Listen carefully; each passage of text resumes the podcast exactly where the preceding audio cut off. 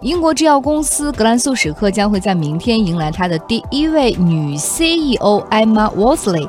她今年啊四十七岁，去年九月份的时候接到了董事会的任命，她将接任即将退休的安伟杰，来掌舵英国最大的制药公司，同时也是英国市值第五大的上市公司。在英国呢有一点六万名员工，而全球的员工数已经超过十万人了。如果用英国媒体的这个词来形容的话，那么就是说。从明天开始，艾玛将会成为英国商界最具权势的女人。对，来给大家介绍一下艾玛吧，到底是什么样的女人这么厉害？她大学呢是在牛津完成，专业是古典与现代语言学，所以说他学的不是商科，更不是制药领域，也不是医学领域，跨的有点大。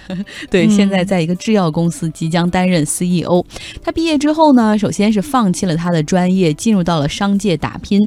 他的第一家公司也是让他一直。工作了十七年的公司是法国的欧莱雅集团。嗯，他在那儿小试牛刀，通过他精细的管理和突出的创意，然后成为了市场部门的负责人。而后他其实跟中国很有渊源，他被欧莱雅派驻到上海，担任过中国区的副总裁。然后他参加过一些活动，比如跟李冰冰之类的，然后那个气质完全不输中国明星。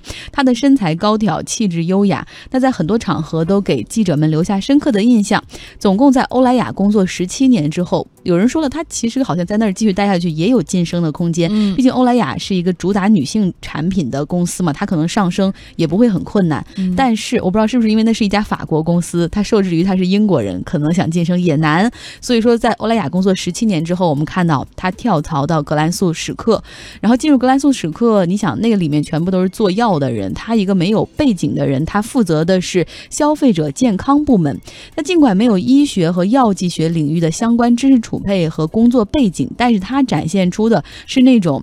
对消费者和市场的洞察，因为他原来在格莱呃欧莱雅嘛，那对消费者是比较了解，因为算是消费类的产品，所以说他那种洞察力让董事会很是满意。所以当这个安伟杰，也就是现呃这个格兰素史克的 CEO 准备要退休的时候，董事会寻找人选的时候，很快锁定了他。嗯，那他在加盟了格兰素史克之后，七年就成功晋升 CEO，真是很快走上人生巅峰啊！而且我觉得不知道为什么，国外的好多就是特别啊。在商界的女性，你去看她们的履历，除了履历很漂亮之外，还有一点，大多数人的家庭都蛮幸福的，就他们就可以把工作和家庭很好的去维系一个平衡。比如说这个艾玛吧，她呢，首先对自己的评价是争强好胜，但是即便如此，她的家庭是非常幸福的。她有四个孩子，她也从来不觉得说女性啊，或者是母亲在职场上会处于一个弱势地位。只要你自己肯把工作做好的话，我真的觉得。就让我们想哈，你要要生一个孩子，你至少要休半年吧，你要休产假，然后你要有哺乳期什么之类的。那你说四个孩子，那影响他至少得是加起来得有两年的时间在职场上，居然没有影响他的晋升。嗯，四个孩子我觉得两年得多吧？你咋算的？要中国这边算的话，一生一个孩子缓一年，四个就得四年起。对，而且经常不是我们国内女性职场总有一句话，什么一孕傻三年。那这样的话，四个孩子加上就得十年。我去，但是看来可能在欧美职场还不是这样。我觉得一孕傻三年是自己给自己的一个借口了。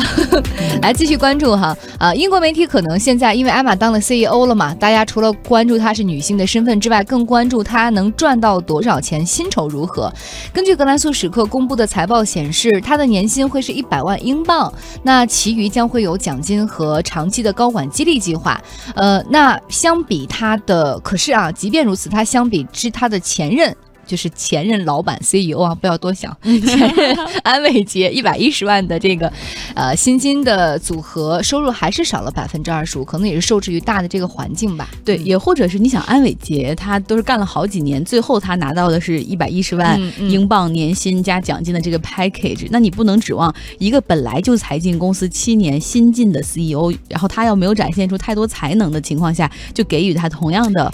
所以我觉得这不是性别的问题，而是经验和经历的问题。媒体总关注这些差别嘛。是。好。我们接下来要给大家做一个小小的梳理哈，梳理出来就是啊，英国富时一百指数当中其他的女性 CEO 还有哪几位？对，这个所谓富时一百，也就是英国上市公司里面最好的一百家，然后他们会根据业绩啊，然后不断的去筛，就是不断的去根据排名，有的会被淘汰，有的会新进过来。我们来看，有一位呢是廉价航空 EasyJet 的女 CEO 卡洛琳麦考麦克考，她在二零一零年的时候加盟这家 EasyJet。航空公司担任 CEO，而在此之前，他实际上是我们的同行，他在英国卫报集团工作。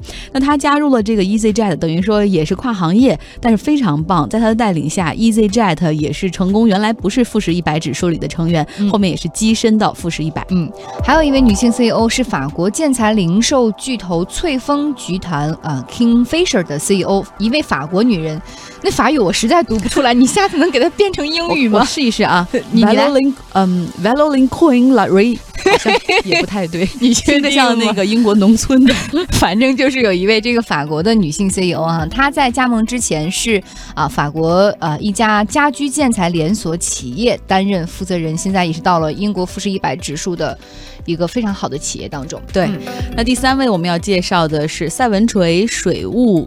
公司的 CEO 他叫 Live，他呢，二零一四年的时候上任担任 CEO，那个时候他只有三十八岁。然后别忘了这家公司，这家水务公司实际上提供的是英国三分之二的中水服务，业务量还是非常大的。对，而且三十八岁就当 CEO 了，好年轻，前途无可限量呀。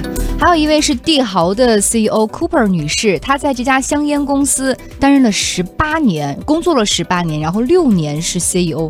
女性当香烟公司的 CEO，这个因为你想，本来香烟就是一个男性文化为主导的，但是现在你不觉得抽烟的女性也越来越多吗？尤其是在国外，随着这种思想的观念的更开放，然后女性可能进入到介入到职场的那个深度越来越深，抽烟的人真的是越来越多，是吗？但是总体的感觉哈，你说在英国那样的香烟公司，感觉应该是一个男性的社会，哎，一个女 CEO 出现了。我们再来看英国的皇家邮政 CEO 格林女士，她是。在二零一零年上任的，而在此之前，他已经是加拿大邮政的 CEO 了。那接下来我们要说的一家公司是 Costa 咖啡和超级酒店啊连锁的一家母公司，叫做 Wait Bread。它的 CEO 是 Britain 女士啊，她在这个之前的时候，莱德银行负责零售业务。对，有人说了，哎呀，你们说了这么多女性，关键你们想说什么呢？其实我们想说的是，其实女性 CEO 还不够多，因为在富时一百指数中，这一百家公司里，其实到现在为止，加上这个格兰素史克即将上任的艾玛，也。只有七家公司的 CEO 是女性，所以我们其实还可以做得更好，做得更多。自己打了好满满满满的一碗鸡血，但我感觉我距离 CEO，哎，除了我自己创业之外，好像想加盟一个大集团的当 CEO 已经没什么希望。但是我觉得女性在职场上的那种啊地位哈，不是说非要当到 CEO 才算是成功。我觉得就是她可以努力的在职场当中拼得自己的一番天地就足够了，而不是因为你上面有一层隐形的天花板。我们不要天花板，break the ceilings。嗯，还有就是很多人天花板其实是自己心理上的一种界限。相信自己，很多极限都是可以靠自己来打破的。